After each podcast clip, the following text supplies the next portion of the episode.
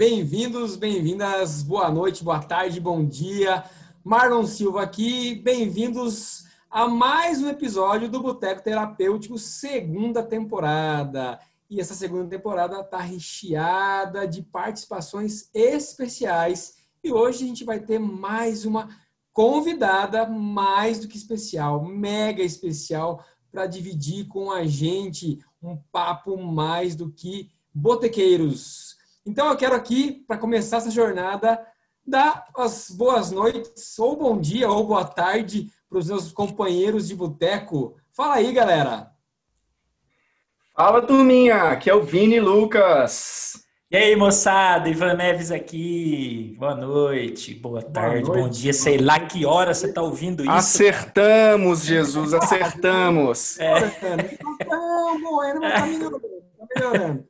Mas, ó, seguinte, hoje a gente tem um tema bem especial e o tema hoje é liderança. O tema hoje é liderança feminina e equipes de alta performance. Mas antes da gente falar disso, Vinão, toca a vinheta para nós aí.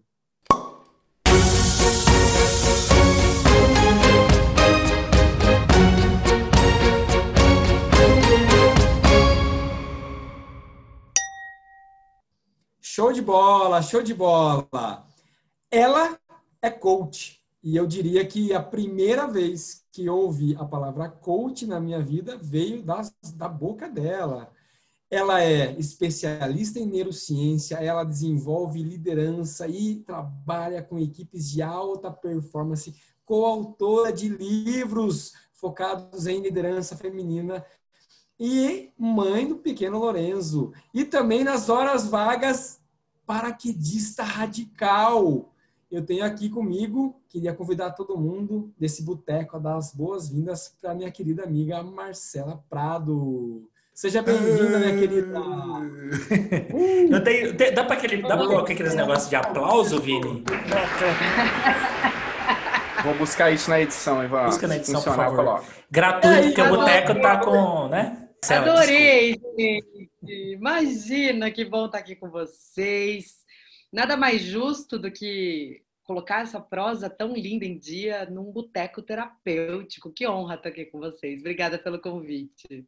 Show de bola, muito, muito bom. Ficamos todos muito felizes por você ter aceito nosso convite. Para começar o boteco, para começar o boteco, tem uma regra. E a regra é qual é a bebida que os botequeiros estão tomando nesse boteco. Então, eu quero convidar você a dizer, primeiramente, qual é a tua bebida hoje, Marcela Prado? Sim, olha, depois que eu recebi esse convite, eu iria facilmente num vinho. Mas como estamos numa temperatura de verão, eu optei por aquele choppzinho artesanal gelado para gente dar uma boa esfriada nas ideias e no coração aquecido para a gente poder começar. Que massa, show de bola, show de bola. Eu também estou na cervejinha aqui. Eu estou na cervejinha Bex. Eu fazia muito tempo que tomava cerveja, mas hoje fez muito sentido com esse calor e acho que deu, deu match com todo mundo aqui. Mas fala aí, Ivan, o que, você está bebendo aí, meu querido? Rapaz, eu não posso fazer jabá, né? A gente fica o tempo todo fazendo jabá. A gente não na primeira temporada jabá, não adiantou nada. Jabá e ninguém patrocinou a gente, então não tem mais jabá. É. é. Ah, mas essa aqui vale a pena. Pelo menos eu vou falar que é bom, né?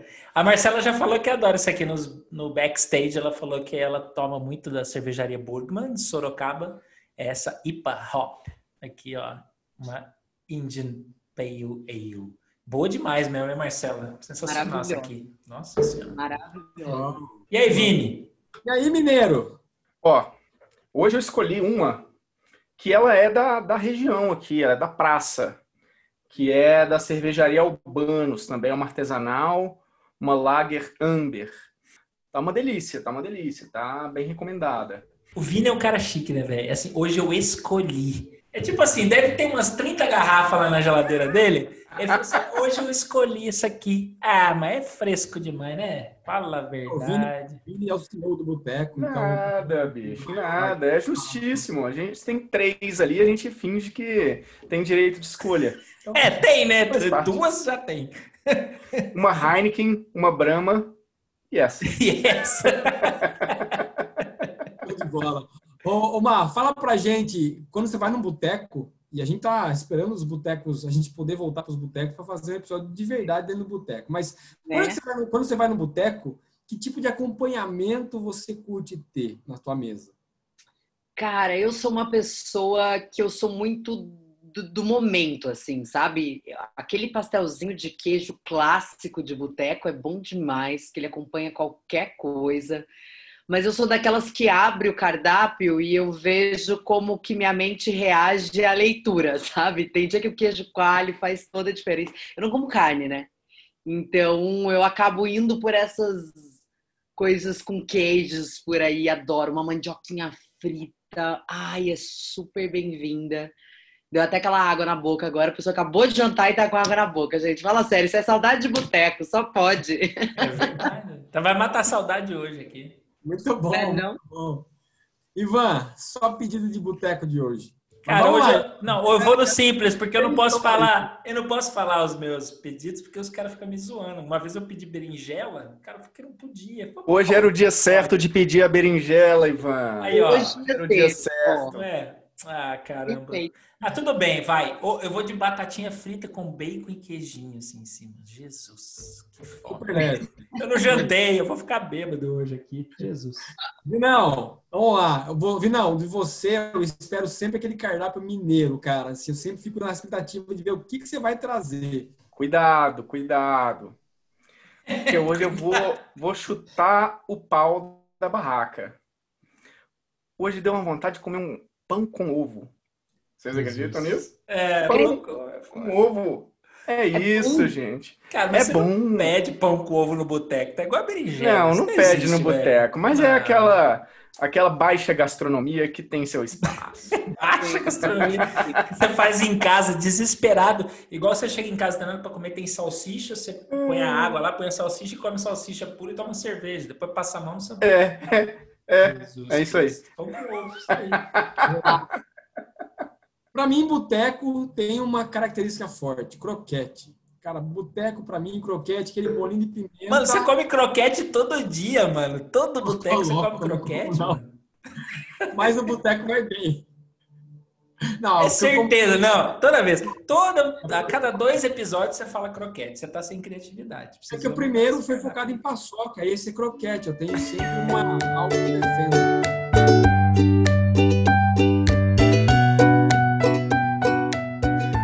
Mas show de bola. Chega isso, de né? baboseira, vamos lá.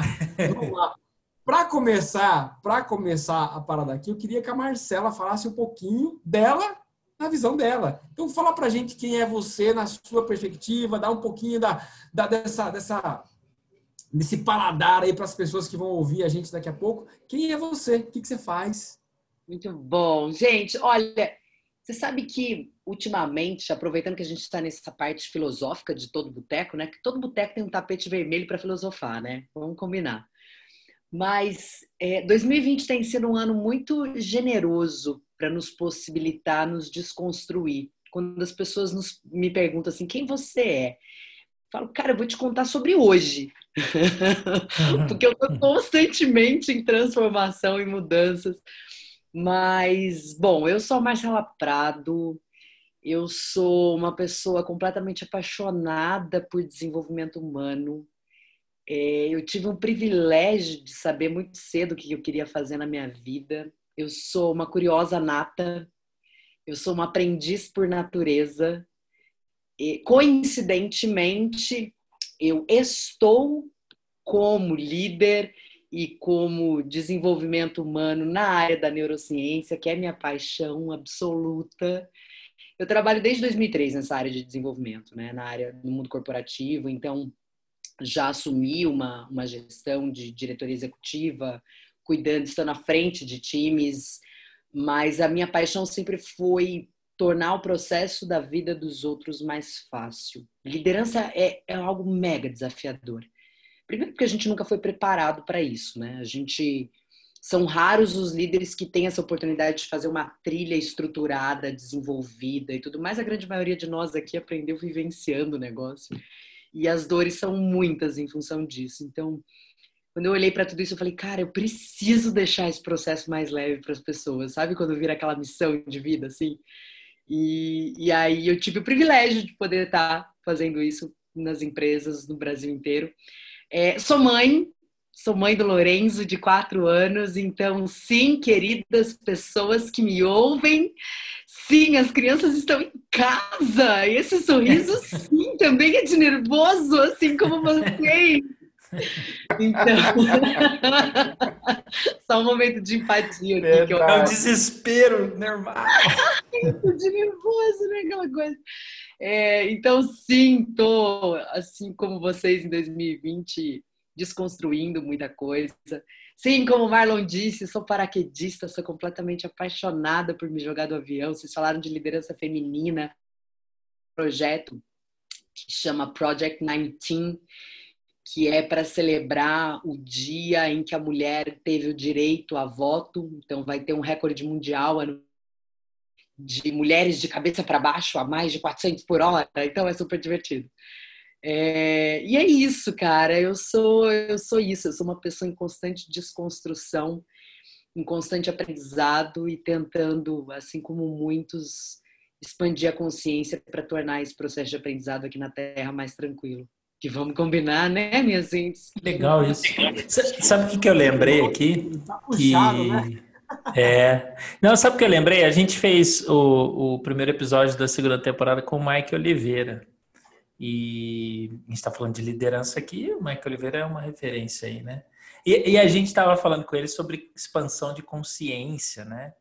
E, e você falou de consciência, expansão de consciência, é um negócio maluco. Me parece que é a, a sacada do século para a liderança, né, não? É, eu diria que o que muda o mundo não é a educação, é a expansão de consciência. Porque eu não conheço ninguém que disse que sua vida foi transformada por Bhaskara. Então, com é. absoluto respeito, né? Eu tenho estudado muito sobre sobre data science, sobre o poder da tecnologia de learning machine a serviço da educação, é, de trazer uma aprendizagem mais ativa, de trazer realmente um nível maior de protagonismo e só que tudo isso só acontece quando você muda aquilo que você acredita, né? Você só muda o que uhum. você faz quando você muda o que você acredita. É. Então, enquanto nós tivermos verdades absolutas sobre as coisas, dificilmente a gente vai ter a capacidade para desconstruir tudo isso. Verdade.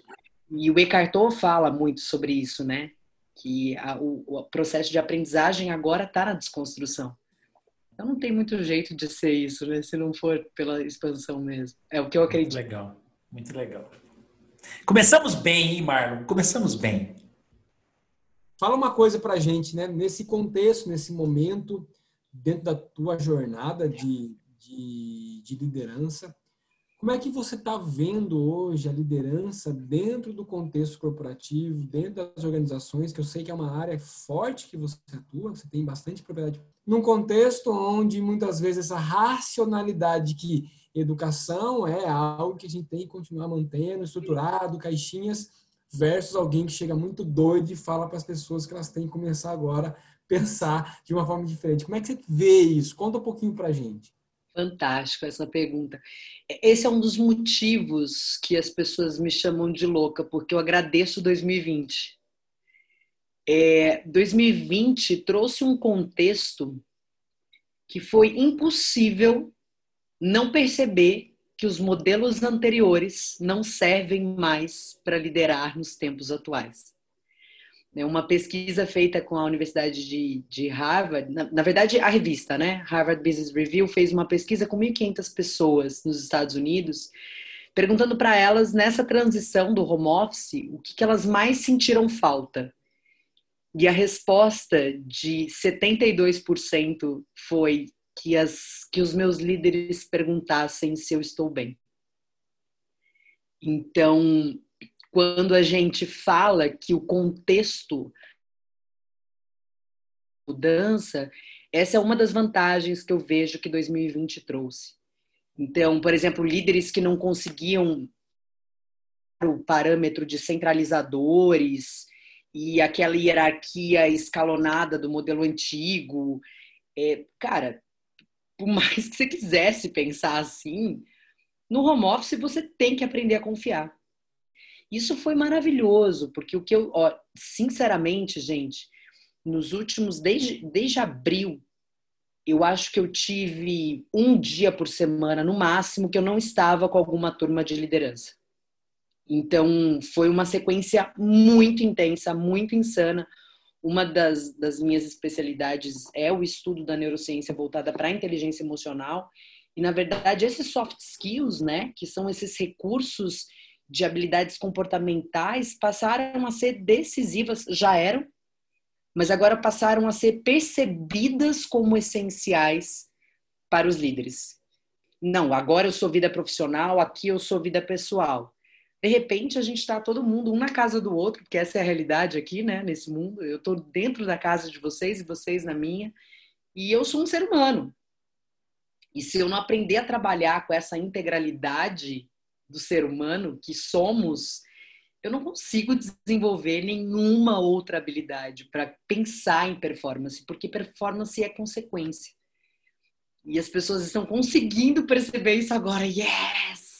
Aplausos. Cadê? Cadê aquela, aquele aplauso? Cadê? Eu vou ter, eu vou ter que fazer obrigada, mundo! Desse, gente, de graça. Vai ser legal. Vai ter aplausos. Vai ser a primeira primeiro episódio com aplausos fictícios. Verdade. Adoro, acho digno. Primeira que vai vir mais coisa assim. Mas, sabe, ó, eu já quero começar a apontar uns negócios que eu gosto porque a Marcela é na lata. Não é nem, a gente não vai nem falar no final isso aí na lata, porque é na lata agora, né? É, tipo isso. Esse negócio é massa porque as pessoas são presas a esses conceitos. Tipo, quero performance, quero feedback, quero comunicação caraca, tá, tem coisas por trás disso. É sobre realmente você. Olha que legal, né? O, o Mike de Oliveira falou para a gente no episódio, a gente gravou com ele, sobre os níveis de consciência dos líderes. Não adianta você querer falar de performance ou autonomia né, com, com um líder se o nível de consciência dele é muito baixo. Total. Ele vai conseguir só entender que ele vai falar: não, eu quero que ensine performance, eu quero ter performance, eu quero ter autonomia. E o Mike trouxe um negócio que, assim, para mim virou uma frase muito marcante, muito, muito massa, que a autonomia tem a ver com você permitir que as pessoas sejam elas mesmas. Que Isso. elas possam exercer quem elas são. Perfeito. E essa, essa possibilidade é uma elevação de consciência das pessoas. E aí vou conectar com o principal ponto que você trouxe. Né? É sobre, não é sobre educação, é sobre ampliar a consciência das pessoas.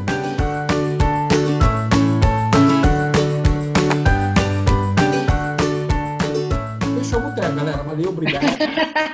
obrigado. Palmas. Acabou? Palmas de novo. Adoro.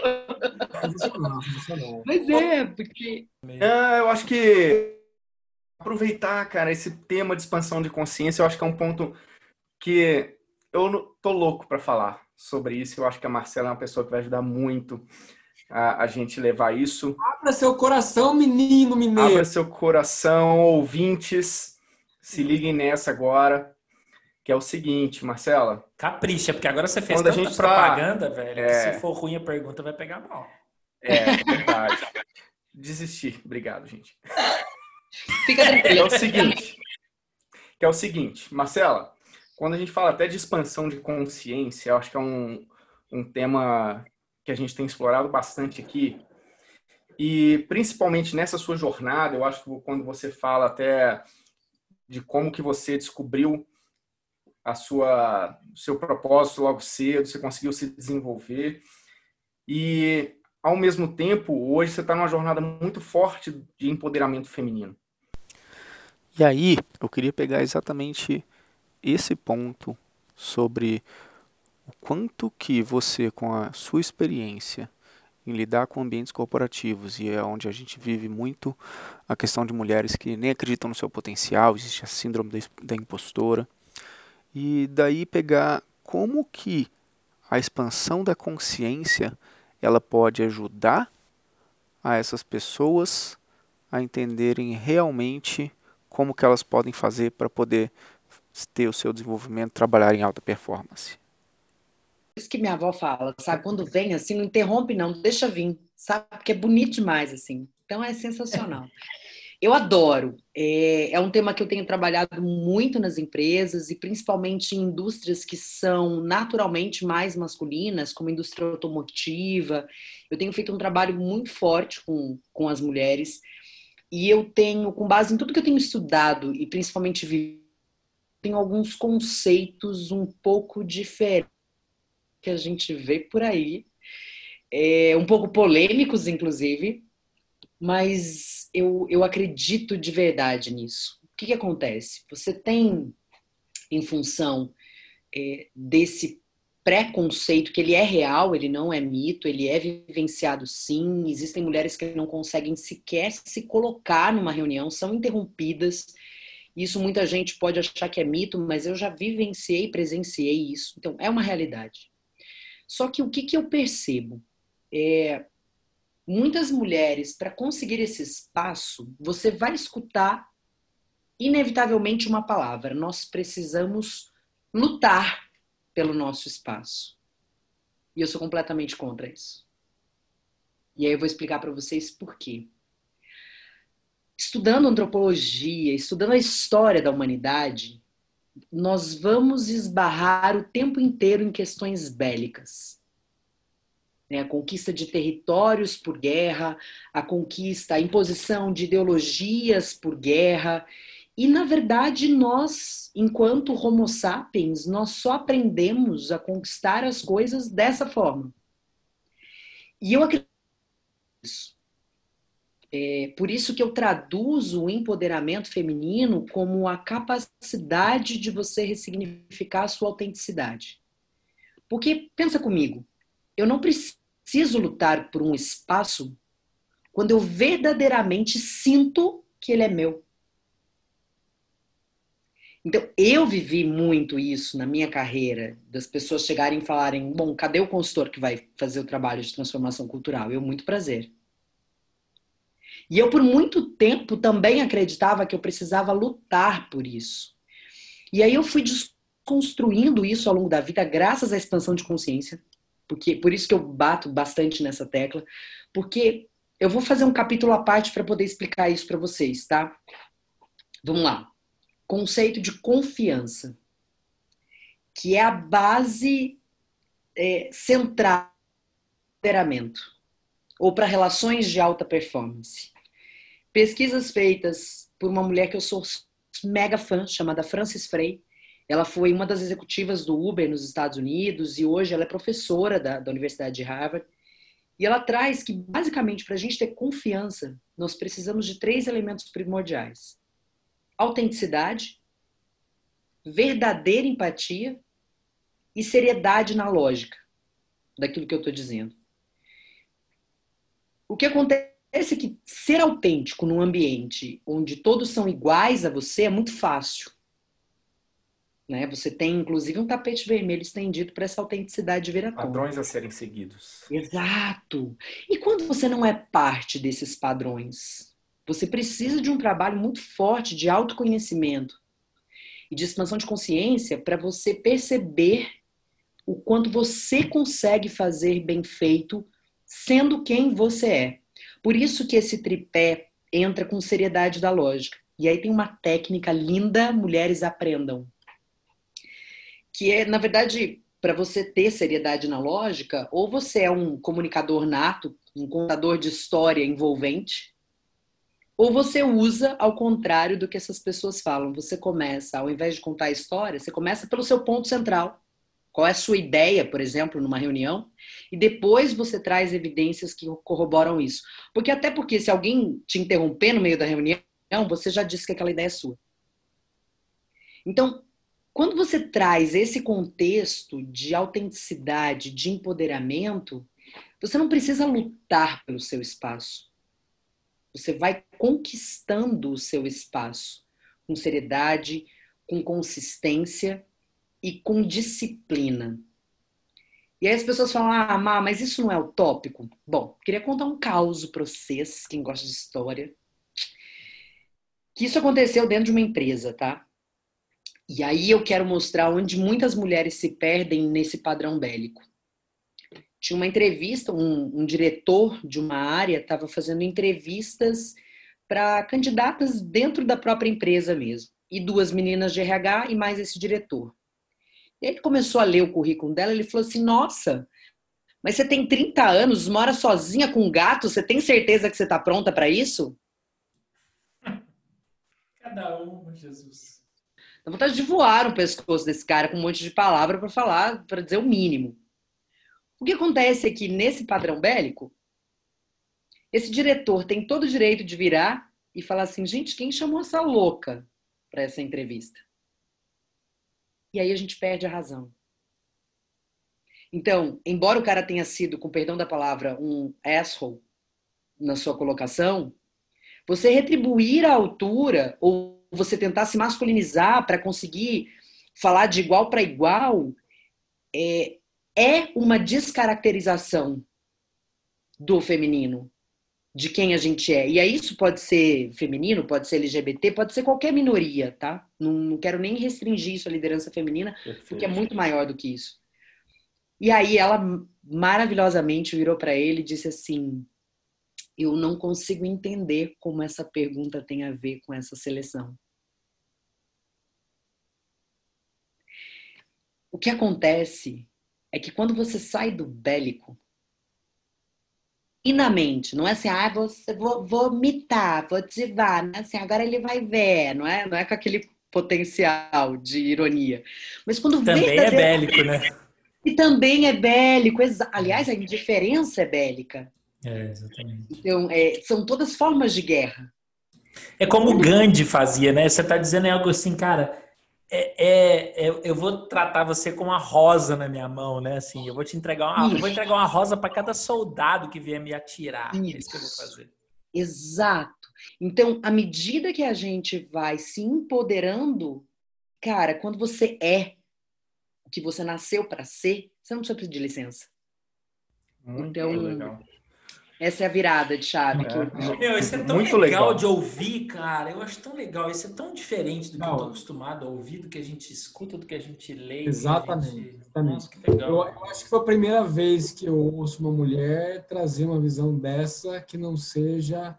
Muitas vezes. A da luta, né? Eu não tô, não tô colocando nenhum, nenhum ponto de vista meu, mas eu vejo que hoje ah, qualquer assunto que venha tem a ver com essa questão de diversidade, ela vem com dor. E, e eu sempre tive dificuldade de expressar a minha visão disso, porque parece muitas vezes que, ah, não, você é um cara branco, você é um cara de, né, e, e assim vai. Mas não é, eu, eu sou totalmente contra a, a, essa agressividade para querer tornar o outro lado visível. Sim. E é o que a gente vê hoje. Né? As lutas que existem dentro de uma bandeira feminista, ela vem com uma agressividade tão forte quanto a machista foi. E eu, não, eu particularmente, não vejo diferença. Eu não vejo uma eu vejo mais é, gasolina ser jogada numa fogueira. Porque aí irrita um lado, irrita o outro. Então, essa visão, ela é uma visão que traz amorosidade, é uma visão, como o Ivan falou, traz o conceito do Gandhi, que quando o cara foi colocado no momento em que muitas pessoas eram assassinadas na frente dele e ele optou por usar o amor, mesmo assim, né? Que ele fala, tem, tem uma história no Tibete lá dos assassinatos que teve no Tibete, que o Japão foi lá, eliminou um monte de gente.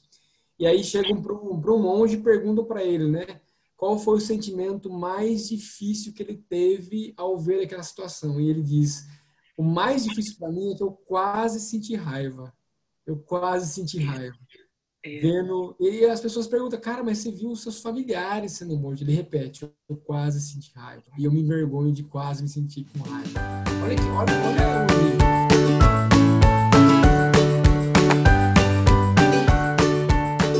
Mas aí, Mar, eu tenho um ponto para você. Essa tua visão, essa tua visão, ela tem um nível de consciência elevado. Como é que você vê, ou que dica que você dá, ou qual é o caminho que você acredita para mulheres, principalmente, que não tem, não estão nesse patamar? Você acredita que hoje é necessário passar por um momento de dor para poder chegar na aceitação ou não? Dá para fazer um caminho diferente? Dá para chegar num patamar diferente? Sim, ótima pergunta. Eu só quero fazer um ponto para não correr o risco da gente ser mal interpretado. Em nenhum momento eu estou minimizando ou subestimando o tamanho dessa dor. Até porque eu pessoalmente vivenciei essa dor e, e, e eu sei o quanto ela é repugnante, assim, é, é repugnante, porque essa dor, ela ativa basicamente o nosso senso de justiça. Então, toda vez que o senso de justiça é ativado na mente, é, é natural esse, esse bélico, é, é natural a intensidade das emoções vir à tona. Então, eu quero só humanizar os nossos sentimentos aqui antes de qualquer coisa, é, só para a gente não ser mal interpretado. Mas como, como que é a trajetória? É o autoconhecimento. Porque quando você. Um dos exercícios mais potentes da inteligência emocional é você identificar a origem dos gatilhos. E é saber que o problema nunca é o problema. Então, vou te dar um exemplo. É, alguém virou para mim e disse que agora não, não quero escutar a sua ideia. Por exemplo, coisas clássicas do mundo corporativo.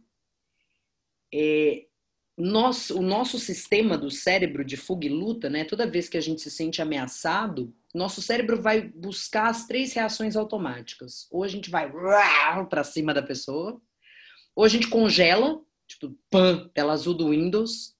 Você dá aquele mudo e você só vai pensar naquela história quando você estiver tomando banho e aí você faz a, refaz a discussão na tua cabeça um milhão de vezes, com as respostas que você gostaria de ter dito. Ou você simplesmente se esconde. E aí você evita, tenta evitar ao máximo ir numa reunião dessa de novo, tenta evitar ao máximo dar ideias novamente, enfim. O que é importante a gente reconhecer aqui? Que todos esses padrões de reações, eles são humanos e a mente mente. Nosso cérebro foi programado para nos proteger.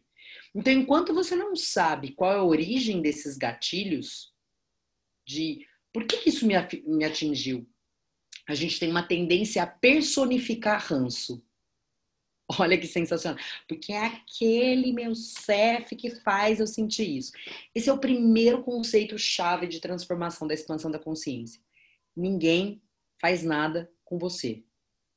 As pessoas só apertam as teclas mal curadas existentes dentro de você. Porque quando você personifica, pensa comigo, você está atribuindo a responsabilidade daquela dor para o outro. Consequentemente, a cura também não está em você, ela está no outro. Se o outro mudar, eu me curo.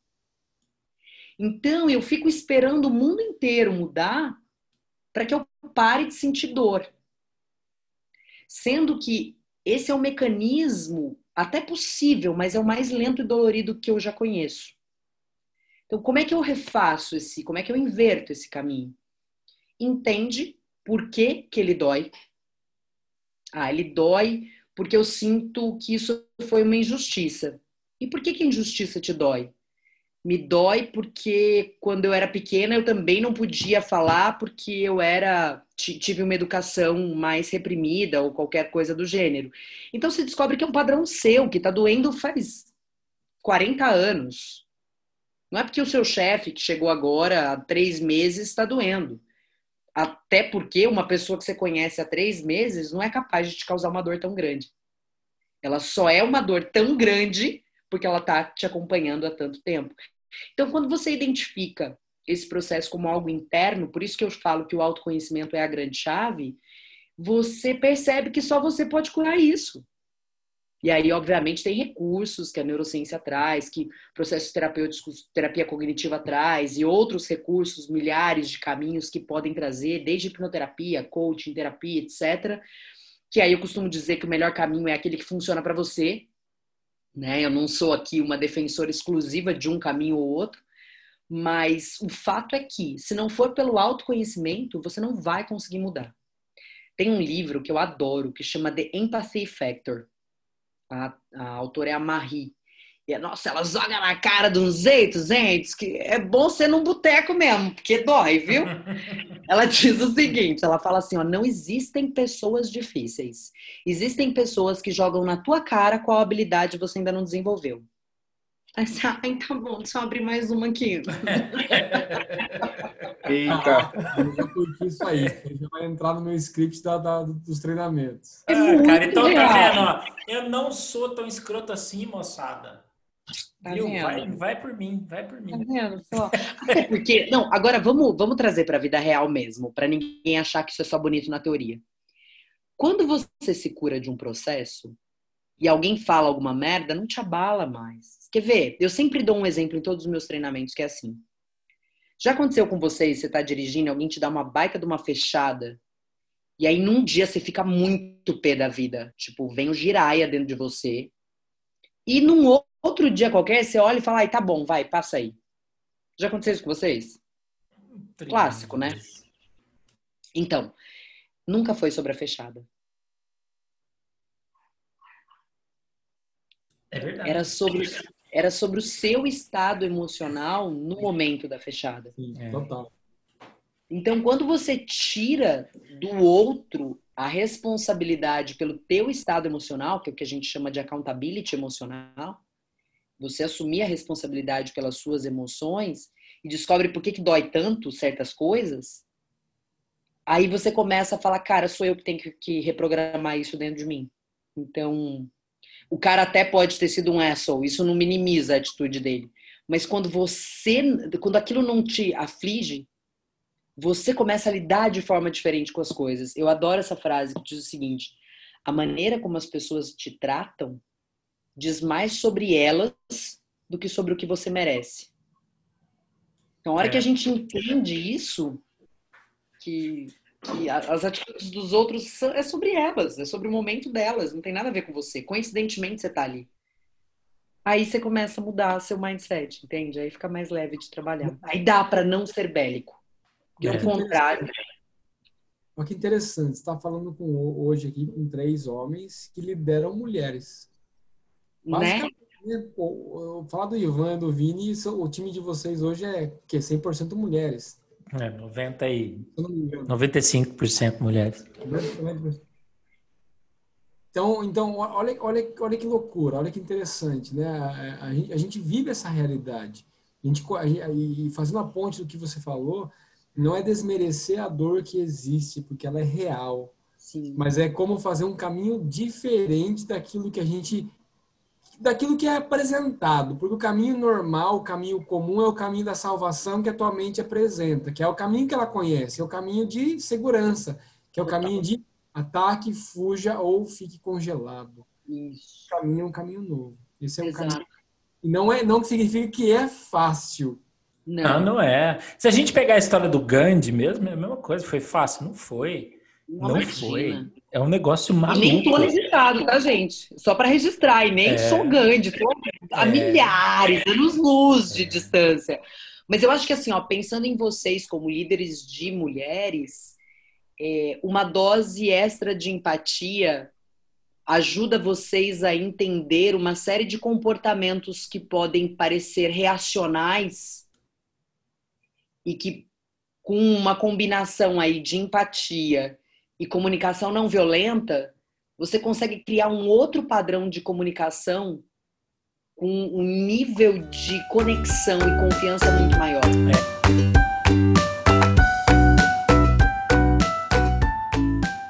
E leva tempo, né, Marcela? Eu, eu, por exemplo, desde, sei lá, eu tô, eu tô nesse time há mais tempo que o Vini. A gente tá no mesmo time, né?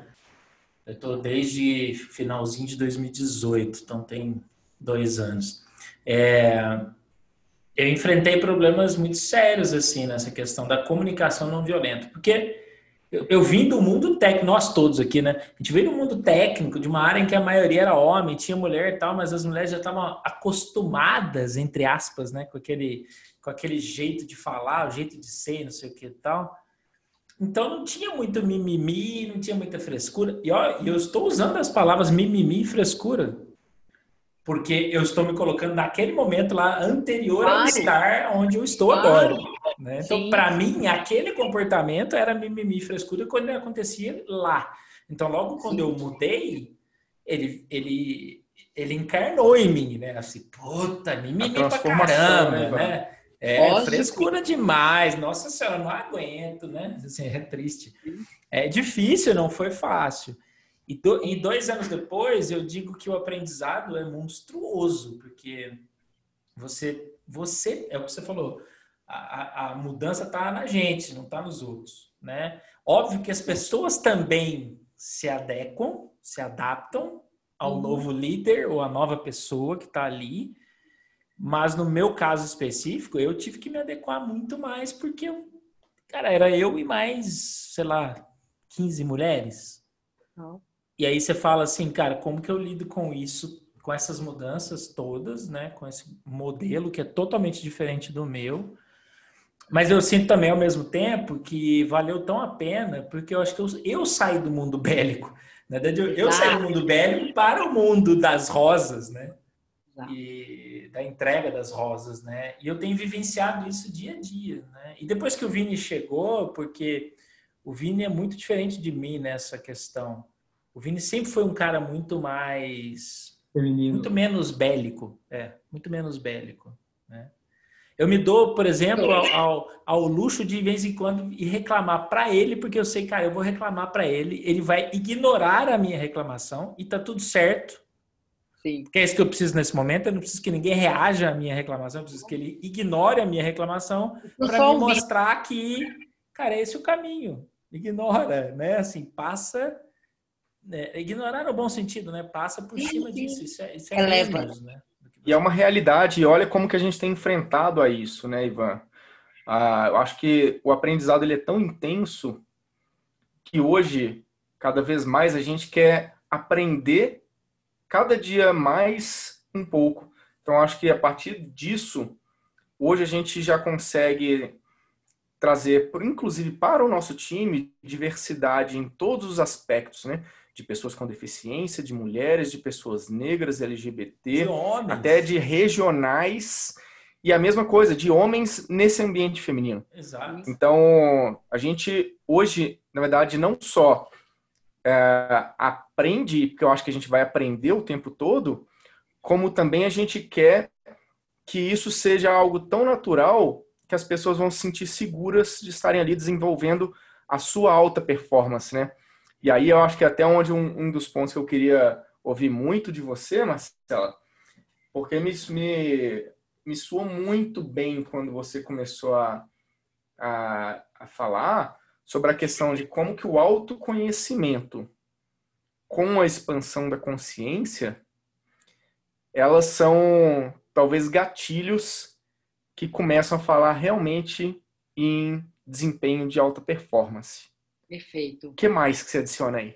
Ai, maravilhoso. Bom, primeiro eu queria dar os parabéns para vocês, porque é, vocês se permitirem compreender com humildade que certos padrões não são mais úteis agora e ao mesmo tempo a gente perceber que eu ainda tenho instalado uma série de padrões antigos e reconhecer nas minhas falas essas questões, isso já está dentro do autoconhecimento.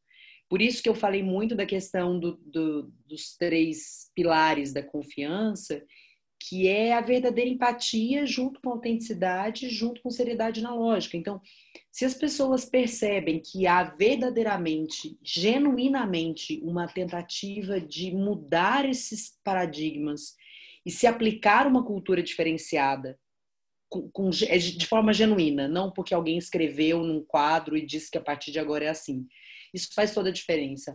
Só para dar um último exemplo antes de responder sua pergunta, imaginem é, esse time técnico, né, que vocês estão falando, eu fiz um trabalho numa grande operadora que cujo time técnico de campo é 99,9% de homens. Tanto que, só para vocês terem uma ideia, num ambiente aí de mais de 10 mil técnicos, a gente teve um treinamento exclusivo porque uma técnica começou com esse time.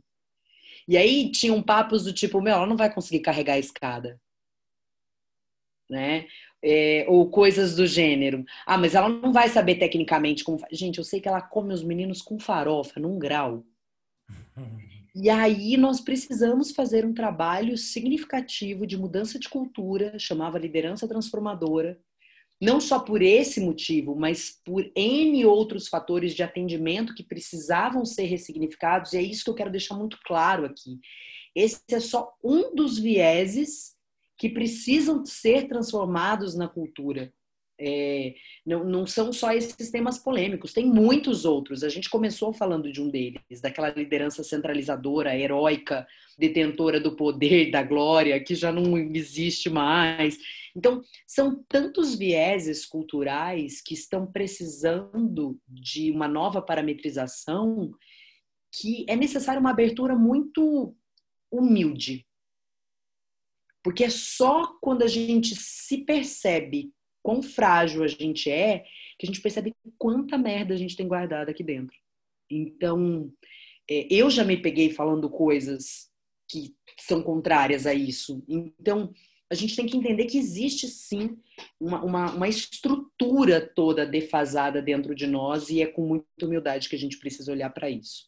E aí vem para sua pergunta, é assim: um, por que, que o autoconhecimento é a chave da alta performance? Vou te dar um exemplo.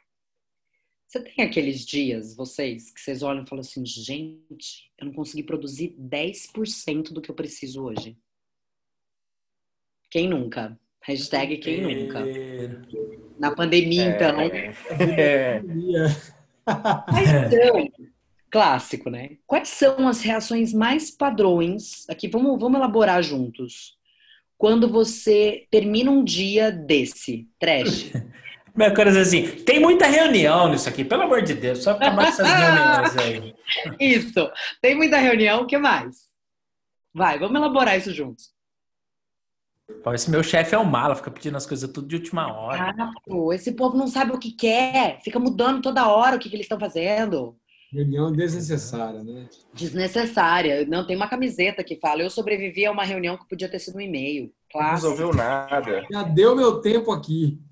É isso. Sabe, esse povo. Ou seja, é... percebe como a falta do entendimento de quais foram os reais gatilhos que me fizeram produzir mal me faz eu imediatamente recorrer ao mindset mais confortável. A culpa é de alguém. Tipo síndrome do Homer Simpson, conhece? Hum. A culpa é minha, eu coloco em quem eu quiser. Gênio! Gênio! e aí, como a nossa mente mente pra caramba, no final do dia, eu até sei que não foi só por causa disso. Porque a gente é adulto. Quando a gente coloca a cabeça no travesseiro, a gente sabe fazer uma boa leitura das coisas. E aí invade o sentimento mais imobilizador do ser humano, que é a culpa. E a culpa, ela faz duas coisas com a gente. Ela prende a gente no passado e ela exige uma punição. Percebe? Se fez merda, você precisa ser punido. É. O que, que ela faz? É alimenta todo o processo de autossabotagem. Então, a chance de você começar o dia seguinte com uma baixíssima produtividade é enorme. Porque você retroalimenta os padrões que te fazem performar mal. Quando você aprende a reconhecer os gatilhos e, e, de novo, não quer dizer que você não vai, você vai ter dias altamente produtivos todo o tempo, não. Mas não é por falta de técnica e ferramenta na internet que a gente poderia ter um outro capítulo só sobre produtividade que dá para a gente trabalhar. Mas a questão não é a técnica em si, mas é o modelo mental que você usa para virar a página depois de um dia ruim. E isso é decisivo para você falar, tá bom? Foi uma bosta, não consigo, o, quais foram os principais gatilhos? O que, que eu preciso remodelar ou fazer diferente para que seja um pouco diferente? Eu faço uma analogia que assim, cara, a gente não deixa o nosso celular acabar a bateria. Dá 10%, você já está caçando um cabo. Por que, que a gente deixa nosso corpo acabar a bateria? Por que, que a gente espera adoecer para começar a perceber que a gente precisa de outros, outras coisas, de algumas mudanças. Então, o autoconhecimento, ele é como você achar um cabo antes de acabar a bateria. Você não precisa. É como você colocar combustível antes de ficar na reserva e você não saber onde está o posto mais próximo. Que isso é só um movimento gerador de mais ansiedade, mais frustração e mais gatilhos de autossabotagem. Então, quando você conhece esses recursos, você sabe onde está o posto. Você sabe que horas ele funciona. E você tem, você tem certeza que o ponteiro do medidor de gasolina está correto. Então você conhece. Você pode até esquecer de abastecer, mas você sabe onde é o posto. É por isso que o autoconhecimento te garante um caminho mais propício à alta performance. A alta performance depende de inúmeras outras variáveis, mas a base é o autoconhecimento.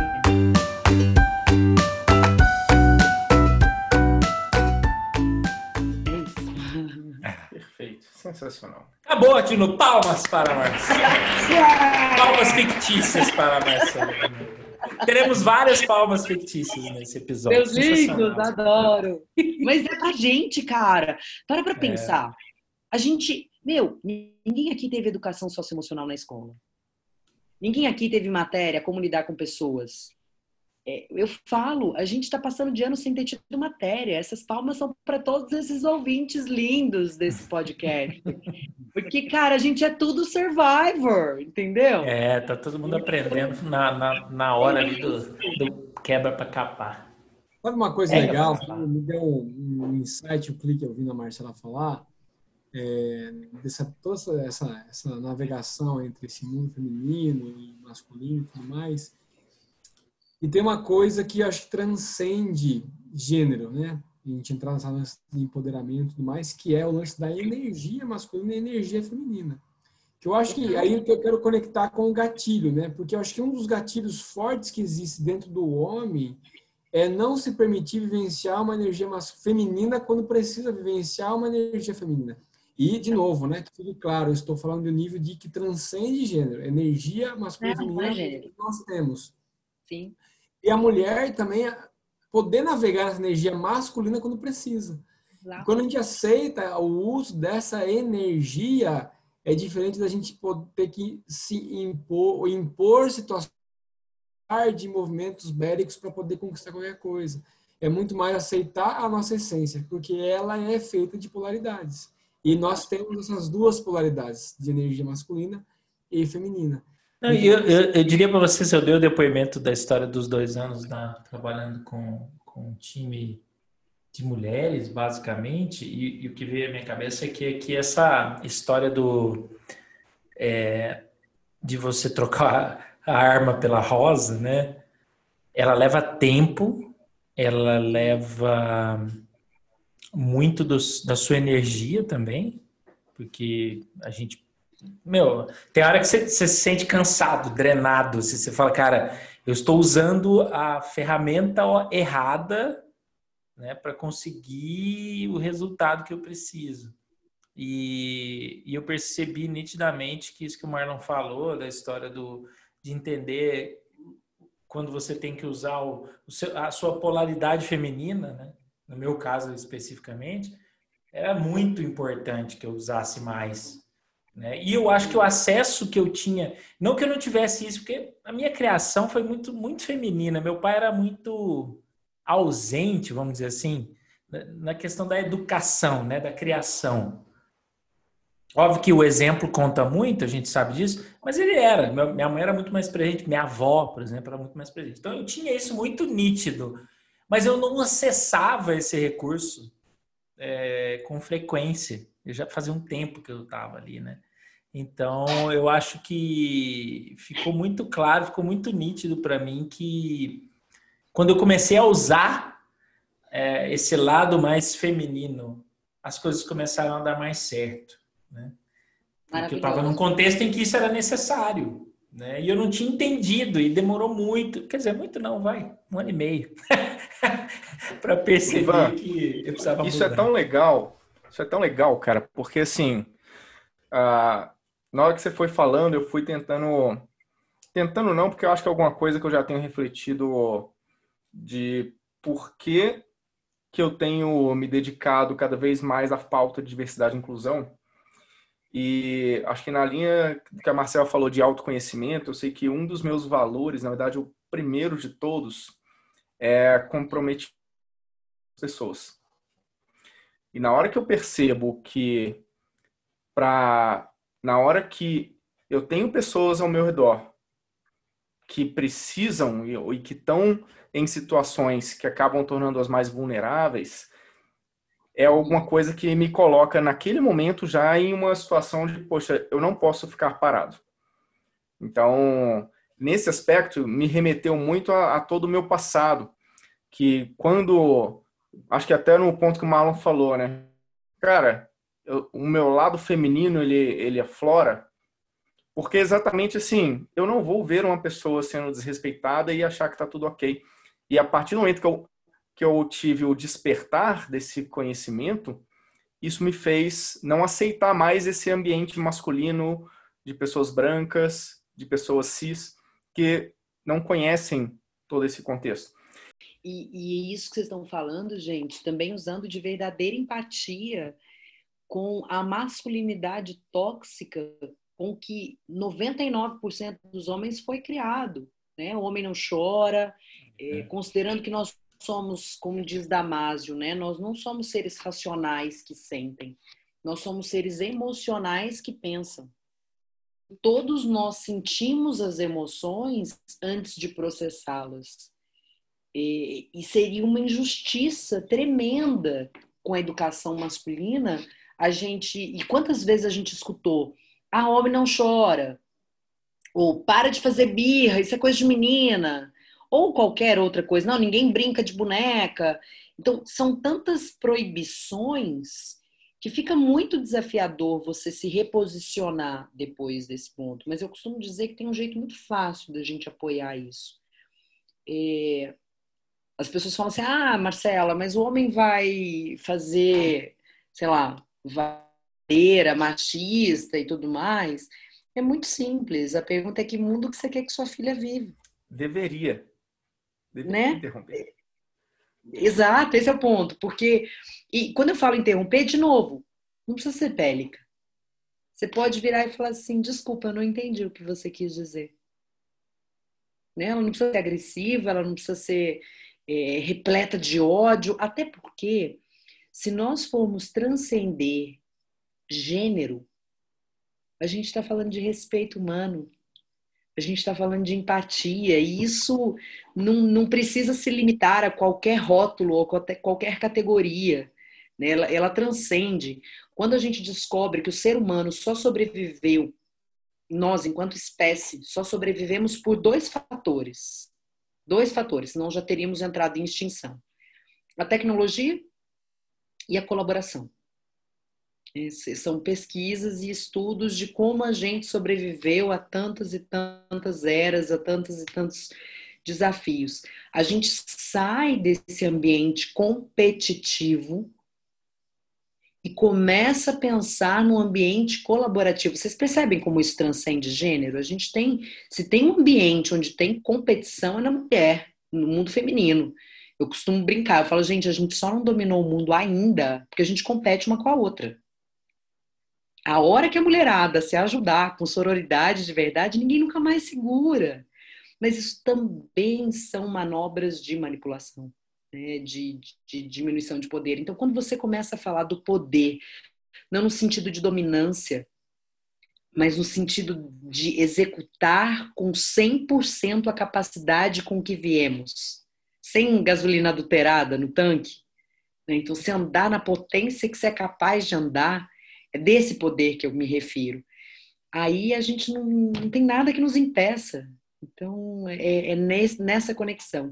Sair de posse para um ambiente de acesso. Né? Antigamente a gente comprava CD, hoje a gente acessa as músicas no Spotify. Antigamente a gente alugava os vídeos, hoje a gente acessa no Netflix. Então a gente sai de uma cultura de posse para uma cultura de acesso. Nessa cultura, o poder está no compartilhar. Então, antigamente, quem tinha era o poderoso, quem tinha o conhecimento era o poderoso, quem tinha posse era poderoso. A gente declarava imposto de renda, telefone fixo, gente, olha que dó. Entendeu o drama? Era o dono da Hoje, linha.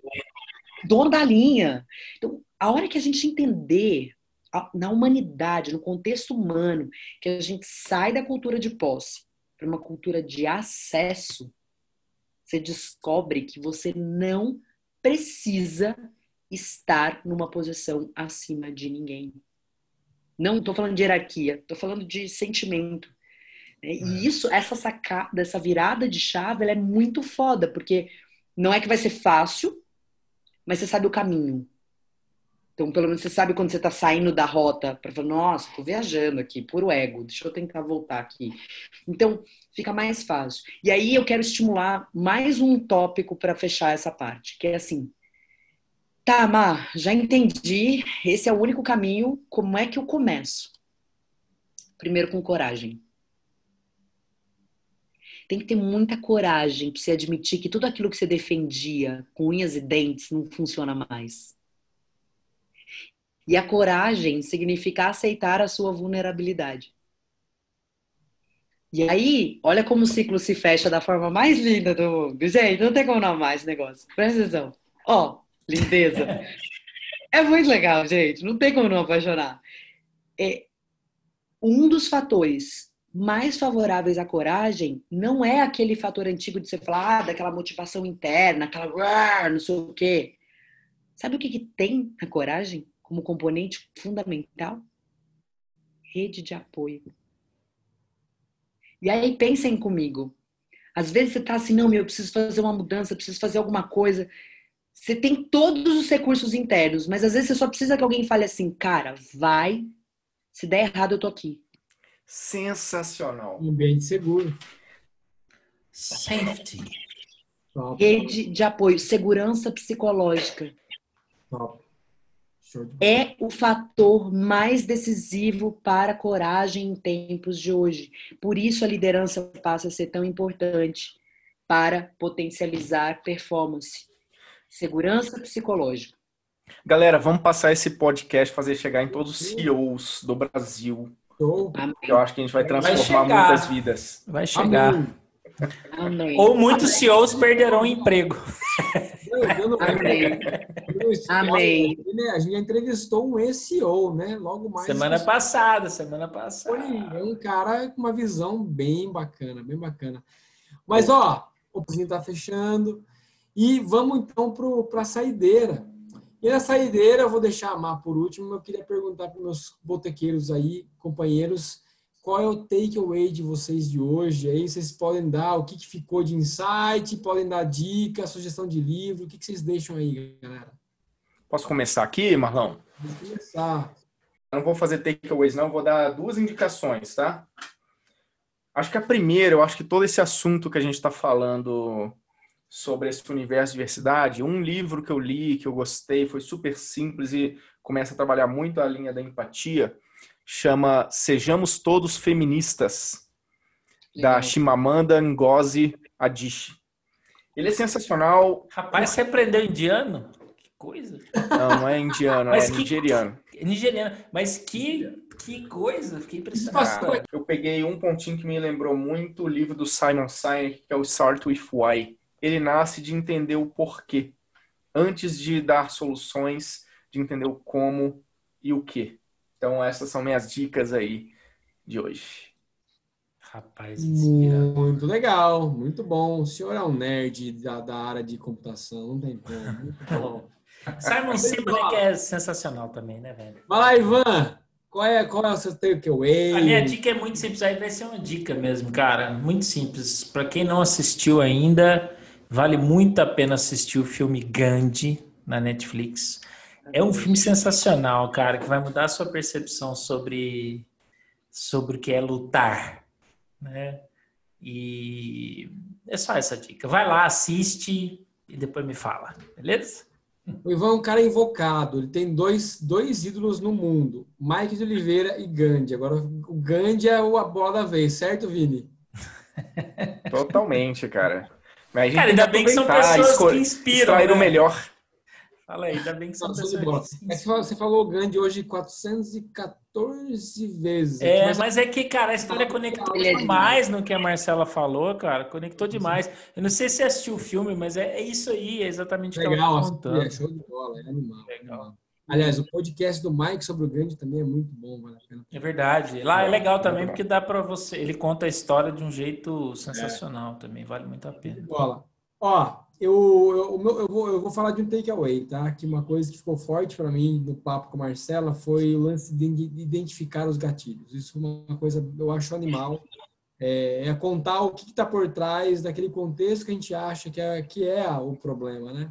A gente tem uma filosofia que a gente segue na empresa que é, o problema nunca é o problema de verdade, né? Qual o problema que você está tentando resolver não é realmente o problema que as pessoas trazem. Então, e, e quando ela fala, quando a Marcela fala, as pessoas só apertam as teclas mal curadas que existem em você, para mim isso é profundo, isso é magnífico. Então, esse é meu takeaway.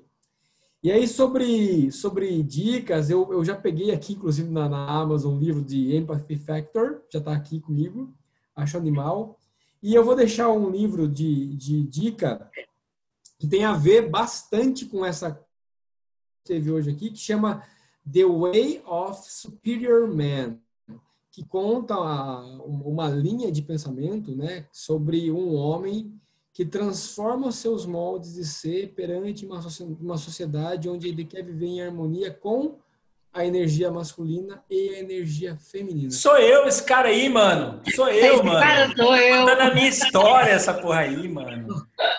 Vocês, meninos aí desse podcast, leiam esse livro, é, meninas também, ó, mas é um livro muito bacana, porque traz muito à tona essa questão dessa polaridade sobre a questão de como é que você transita entre energias masculinas e femininas, que eu acho que é um tema bem poderoso para o momento. E cereja do bolo, como diz nosso amigo Mike de Oliveira, a cereja do bolo, Marcelita, o que, que é você tira aí de, de você deixa como takeaway ou deixa como insight, aprendizado e dicas para os nossos ouvintes e ouvin, ouvintas desse podcast? Inventou uma história agora, Jesus. Saiu bem. Gente, em primeiro lugar, eu queria agradecer o convite, agradecer essa oportunidade da gente poder estar trocando figurinhas dessa forma leve. A ideia do boteco terapêutico é muito linda e ela tem muito a ver com, com uma das dicas que eu queria deixar. É, seja gentil com o seu processo. Está todo mundo passando por inúmeras grandes e altas crises de transformação. Não tem como a gente ser expert num contexto inédito. Então, às vezes eu falo assim, nossa, mas por que, que fulano não sabe como é que faz? Gente, todos nós estamos passando por muitos contextos inéditos e, e com transformações muito velozes. Mundo VUCA, né? Volátil, incerto, complexo, ambíguo. Não dá para ser expert num mundo desse.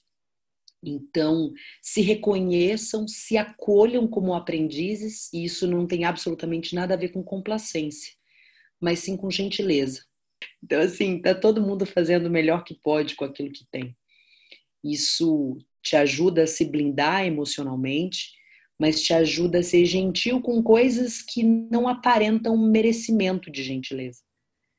É, como você ser gentil com um tanto absurdo.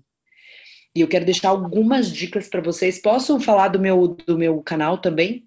Porque lá. Claro. Jabá aberto agora, Marcela. Super! Porque lá no, no nosso Instagram tem um campo de destaques, e seria muita injustiça eu colocar só um livro ou outro. Tem um campo de destaques de livros e de filmes sobre isso, e eu vou citar dois que eu acho que são fundamentais. O, o Instagram nosso é mp underline sync com Y, e aí fica o convite para vocês olharem lá, tem muito conteúdo gratuito, que essa foi uma das nossas contribuições nessa pandemia também, deixar o máximo de conteúdo gratuito disponível para expansão de consciência. Mas o primeiro livro é Comunicação Não Violenta, é aprender com o nosso querido Marshall Rosenberg de que por trás de todo comunicativo tem uma necessidade não atendida. Então, se você quer aprender a se relacionar, aprender a identificar essas necessidades não atendidas é essencial e esse livro fala muito disso. Necessário Netflix Call to Courage. Brené Brown, Chamado para Coragem. Tem dois vídeos para quem não é tão fã de leitura, prefere assistir coisas. Tem o Chamado para Coragem no Netflix e tem é, O Poder da Vulnerabilidade no YouTube e a parte 2 chama Escutando a Vergonha. Então são três vídeos assim essenciais para a gente assistir e a reassistir, porque falar sobre vulnerabilidade é desconstruir além de construir. E para as mulheres, já que a gente está falando de liderança feminina e disso tudo, é um filme que também está disponível na Netflix que chama Felicidade por um Fio que é a gente ressignificar esses padrões tão cruéis de beleza e, e, e de rótulos que foram criados impondo para a mulher. Esse, esse filme ele é de uma sutileza e de uma beleza ímpar eu brinco que tem dia que você acorda, que você tá com aquela cara de baiacu toda inchada. Aí você abre o Instagram, alguém já correu, meditou, levou o filho na escola, leu 14 livros. E você fala assim, gente, eu sou um fracasso. Então, calma. Ninguém posta foto no Instagram com depressão, tomando um pote de sorvete vendo filme. Então, entendam que nas redes sociais é um frame da vida e a coisa mais injusta que você pode fazer é comparar um frame do, da vida do outro com a sua complexidade e dualidade. Então, cuidado, seja gentil com esse processo e, e vamos nos transformar. Palmas fictícias novamente. Sensacional. Eu, ó, o que eu mais legal, achei da frase que eu guardei foi o baiacu. Legal. Você não é o único que acorda com cara de baiacu e vive não é? Porra, né? Eu acordo com cara de baiacu como Ó, todo mundo, gente. Tudo que ela falou depois do baiacu não guardei, mas até o baiacu foi sensacional. Show de bola. Trabalhamos com fatos, meus queridos. É, isso aí. Marcela, minha querida, em nome do Boteco, quero te agradecer mais uma vez. Obrigado. A gente vai estar com o episódio da Marcela no ar. Obrigado de coração. Valeu, valeu, botequeiros de plantão. Obrigado. Obrigado, turma. Aí, lindões. Valeu demais. Beijo para todos. Quem paga a conta? É, Marcela, é convidada que paga sempre, né, gente? A gente esqueceu de falar para ela. Valeu. A gente não Beijo.